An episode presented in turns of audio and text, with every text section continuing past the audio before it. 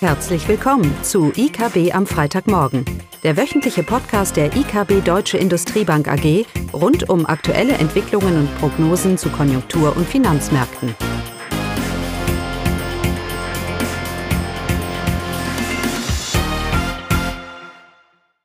Willkommen zur IKB am Freitagmorgen. Heute mit unseren Automobilexperten Stefan Kraus und Richard Zapf. Hallo, ihr beiden. Hallo. Hi. Ja, die IKB veröffentlicht einmal im Jahr eine Studie über Bilanzzahlen von Zulieferern.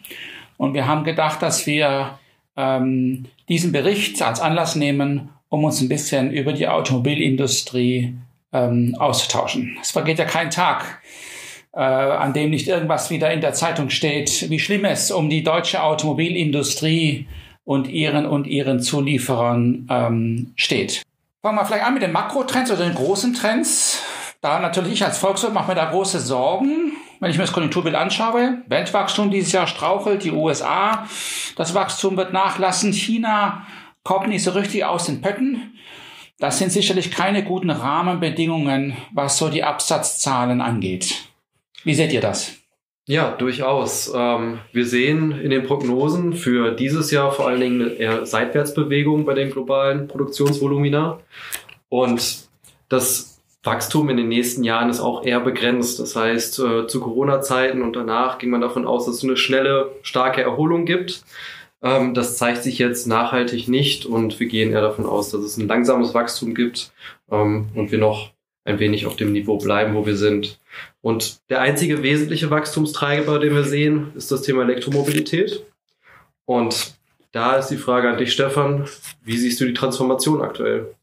Ja, äh, langsamer als gedacht äh, entwickelt sich das äh, Thema, weil die Kunden offenbar ähm, äh, nicht so äh, die Elektromodelle annehmen und kaufen, wie man das erwartet hat. Ähm, da werden, äh, da werden die, da wird der Ausbau der Ladeinfrastruktur, äh, aber auch äh, die Preissituation, das ist äh, auch mit Wegfall der Subvention im deutschen Markt nochmal sichtbar geworden, äh, führt einfach zu anderen Kaufabwägungen und dann werden Elektromobile nicht gekauft. Das ist übrigens kein deutsches Phänomen, das ist durchaus weltweit zu sehen, sieht man auch in den USA. Und da, äh, wo der Wachstumstreiber Elektromobilität ähm, die Zahlen nach vorne bringen sollten, äh, passiert das im Augenblick nicht. Dem entgegen werden Verbrennerplattformen bereits jetzt schon ähm, äh, werden, werden länger produziert werden. Äh, das ist kommuniziert, weil man da die Nachfrage stabiler einschätzen kann. Aber das ist ja schon ein bisschen ein gewisses Risiko, was ich hier sehe. Weil in der, in der, in der Automobilindustrie geht es ja immer um Stückzahlen. Ja, der Volkswirt sagt Skalenvorteile. Ja? Äh, und wenn diese Stückzahlen jetzt nicht kommen, entweder im Allgemeinen, Richard, wie du gesagt hast, oder für die Elektromobilität, was heißt das denn dann auch für die Profitabilität, für die, für die Fähigkeit dieser Industrie, diese Investitionen auch zu stemmen? Wenn wir die Stückzahlen jetzt nicht auf die, auf die Straße kommen. Und über dem allem hinaus haben wir ja auch noch China, die ja mehr und mehr in den Markt drängen. Wie, wie schätzt ihr das ein? Ja, das ist mit Sicherheit ein zweigeteiltes Bild. Also wir haben natürlich ähm, einen chinesischen OEM, der auch stark mit hybriden Modellen im letzten Jahr ähm, die Stückzahl nach oben getrieben hat. Und das ist ja auch durchaus ein Effekt, den wir sehen. Ja, die ähm, klassischen traditionellen OEMs äh, sind in der Lage, mit ihren bestehenden ähm, Baureihen, Plattformen entsprechend die Stückzahlen, die bei der Elektromobilität fehlen, aufzufangen und äh, weiter Stückzahlen zu liefern, was natürlich auch äh, durchaus einen positiven Effekt auf die Profitabilität hat für traditionelle OEMs. Und dahingegen stehen chinesische OEMs in den Startlöchern, die natürlich mit einer ganz anderen Wertschöpfungskette agieren können, die ähm, ganz anderen Zugang schon zu den Ressourcen haben für die Batterien, was natürlich auch einen massiven Einfluss darauf hat, wie profitabel kann ich ein Auto, ein Elektroauto in Zukunft produzieren. Genau, und äh, es ist ja dann ähm, auch zu differenzieren, äh, wenn man die reine Stückzahlerwartung sich anschaut, und das wird auch die Abwägung sein der Zulieferer, die hierfür äh, produzieren, ähm, ähm, äh, was für ein, was für ein äh, Konzept, das äh, der OEM verfolgt. Denn wenn ich eine One-Fits-All-Karosserie habe, wo ich unterschiedliche Antriebsarten je nach Marktnachfrage einbringen kann und ich liefere eine Karosserie zu, habe ich eigentlich gar kein Problem, habe ich eigentlich stabile Absatzzahl. Äh, wenn ich aber allerdings nur ein Teilgewerk, äh, was für Elektromobilität ist und da laufen die Fahrzeuge nicht, ähm, äh, zuliefere, dann, äh, dann muss ich genügend andere ähm, Wachstumstreiber im Portfolio haben, um da das Ganze rechnerisch zu machen und auch in dieser Hinsicht krisenresilient zu bleiben. Also der Aktienmarkt oder die Finanzmärkte sind da etwas skeptisch. Wenn ich mir die KGVs anschaue, der deutschen Hersteller im DAX, dann sind die ein Bruchteil von dem, was zum Beispiel eine Tesla handelt. Ähm, also der, der Finan die Finanzmärkte sagen uns ganz klar, sie zweifeln an der nachhaltigen Ertragspotenzial der deutschen Hersteller. Wie schätzt ihr das, wie schätzt ihr das ein? Also vielleicht fange ich jetzt mal an, Richard. Also der äh, die, die Börse äh, bewertet vor allen Dingen Zukunftserwartungen äh, und auch sicherlich gutes Marketing. Das, äh, äh das, das Konzept von Tesla ist ein BEV-Only-Konzept. Äh, um die äh, sozusagen äh, Hardware herum wurde das Auto gebaut äh, und wird da stetig äh, weiterentwickelt. Mm, aus meiner Sicht äh, werden bei den deutschen Herstellern eher die Lasten der Transformation überbewertet ähm, und die Zukunftsfähigkeit, Transformationsfähigkeit von Tesla in die nächste Generation der Fahrzeuge, auch was Design angeht und, äh, und weitere Entwicklungsfeature, eher etwas überschätzt. Also das ist meine Einwertung, denn die Deutschen haben halt im Schnitt über 100-jährige Erfahrung, äh, individuelle Mobilität darzustellen und das wird auch im Bereich Elektromobilität gelingen. Wobei die 100-jährige Erfahrung vor allem im Verbrenner ist und nicht in der Elektromobilität. Ja, Elektroautos gab es teilweise vor den Verbrennern schon. Gut. Ja, kommen wir mal zu den Zulieferern. Wir haben jetzt viel über die großen Konzerne gesprochen, aber im Fokus steht ja eigentlich äh, die Zulieferindustrie. Und ähm, da wäre die erste Frage, äh, vor allem jetzt im Kontext der, der Rahmenbedingungen, der Herausforderungen, wie ihr die aktuelle, wie ihr das aktuell einschätzt, die größten Herausforderungen für, für unsere Zulieferer. Ich denke, da drängen sich zwei Themen auf. Das eine ist Unsicherheit, ähm, das Thema Abrufe. Ähm, welche Produkte werden tatsächlich letztendlich von den OEMs abgerufen? Ähm, und das zweite Thema natürlich auch Kompensation. Wir hatten in den letzten Jahren massive Entwicklungen in den Preisen für die Vormaterialien, für Energie. Wir haben Lohnpreissteigerungen. Ähm, und die Kombination aus unsicheren Abrufen und den fehlenden Kompensationen oder weiter sich hinziehenden Kompensationsverhandlungen ist mit Sicherheit die größte Herausforderung. Ja, ähm, darüber hinaus ist es natürlich so, dass äh, die Zulieferer äh, auch noch stärker, fokussierter ihre Hausaufgaben machen müssen. Was sage ich damit? Die müssen ihren eigenen Footprint auf der Kostenseite so optimieren, äh, dass die Ertragsmöglichkeiten mit den Risiken äh, sozusagen fehlenden Absatzes und Inflationslasten ähm, äh, dann auch ähm, äh, aus sich heraus äh, rentabel sind. Und das führt dazu, die Hausauf dass in vielen Fällen die Dimension äh, deutscher Standorte überdacht werden, die Funktion deutscher Standorte überdacht werden ähm, und äh, aber auch äh, nicht jeder Auslandsstandort ähm, sozusagen ähm, ähm, nachhaltig, ähm, wenn er nicht nachhaltig rentabel ist, nicht auch unter Druck geraten kann. Also Hausaufgaben machen ist sicherlich die, die, die erste Stunde und das, äh, die, die, äh, also das, was äh, maßgeblich wichtig ist. Und das zweite ist eben äh, auch, sich auf die Transformation einzustellen. Und das wird ja auch nur wichtiger, wenn wir auch das Thema China auch bei den Zulieferern mit reinnehmen.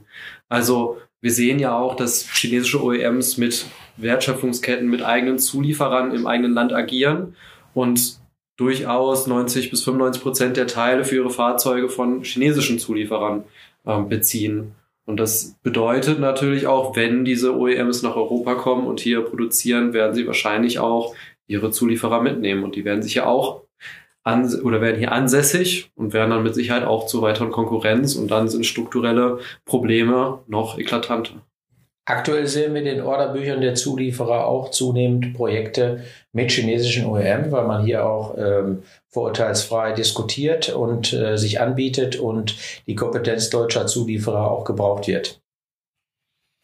Genau, und wenn ich mir China, China den Absatzmarkt anschaue, dann ist es ja der Treiber weltweit. Wir haben es jetzt am Anfang schon, schon gesagt und ein Grund, warum die deutschen Absatzzahlen, ich hätte ein paar Absatzzahlen gesehen über Elektromobilität, wo die deutschen Hersteller sind.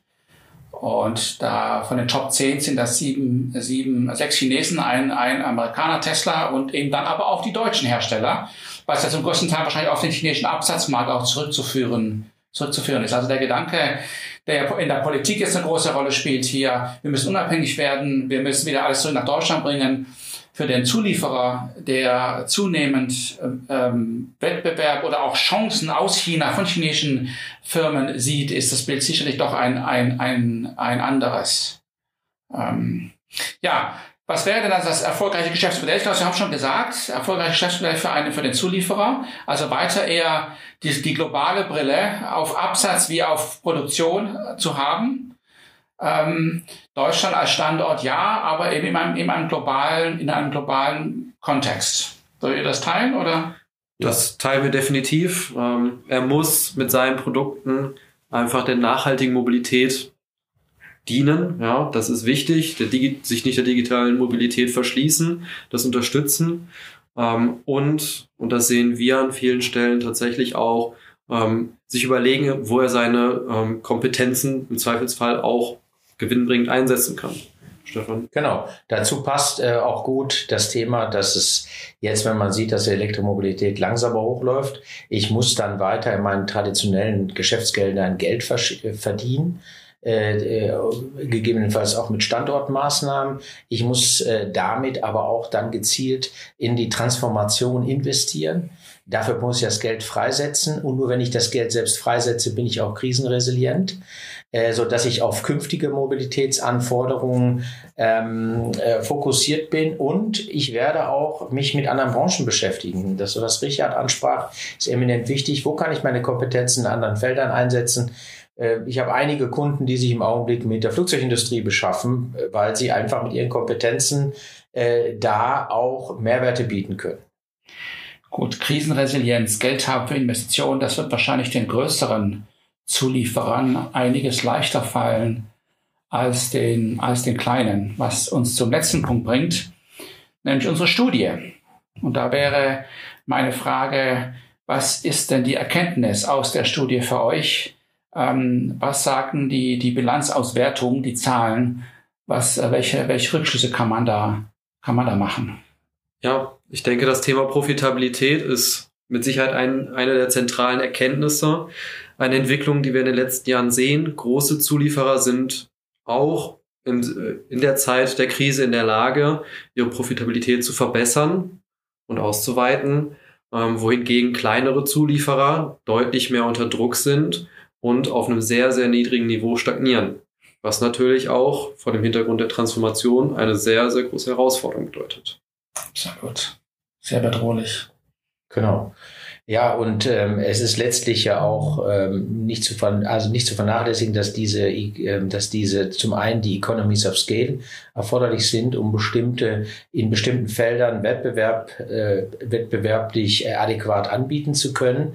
Ähm, aber es ist auch immer ein Folgen der Kapazitätsan der, der Kapazitätsanforderungen der Kunden, die auch ihre in, mit ihren Wel Werken weltweit unterwegs sind. Und nur wenn ich eigentlich äh, Global Footprint, äh, einen Global Footprint haben und äh, habe und die äh, OEM an allen Standorten bedienen kann, spiele ich in der Liga, wo ich auch eben auch diese Rentabilitäten sicherstellen kann.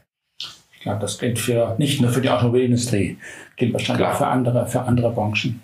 Ja, sehr spannend, spannende Themen. Vielleicht noch eine Frage ganz äh, zum Schluss. Ähm, könnt ihr vielleicht den folgenden Satz äh, vervollständigen? Ähm, in zehn Jahren wird der Standort Deutschland für die Zulieferer der Automobilindustrie weiter hochrelevant sein. Wir sehen die Zulieferer weiter als Partner vorwiegend der deutschen OEM die sich aber dann mit der künftigen Mobilität auseinandersetzen. Wir denken aber auch, dass äh, diese in vielen Fällen Familienunternehmen unternehmerisch genug unterwegs sind, um auch zu schauen, an andere Branchen anzudocken. Ja, und ich persönlich hoffe, dass Sie sehr stark im Bereich Innovation weiterhin sind und die zukünftige Mobilität und die Technologien gestalten werden. Und das sind wir ja, wenn ich mir so die Patentanmeldungen an, anschaue. Stefan, Richard, vielen Dank. Danke. Sehr interessant, Sehr eine spannende Branche. Und ich hoffe, das können wir äh, wiederholen. Dankeschön. Tschüss. Ciao. Ciao. Das war das wöchentliche IKB am Freitagmorgen. Sie wollen immer über neue Ausgaben informiert bleiben? Dann direkt den Podcast abonnieren. Oder besuchen Sie uns unter www.ikb-blog.de slash podcast.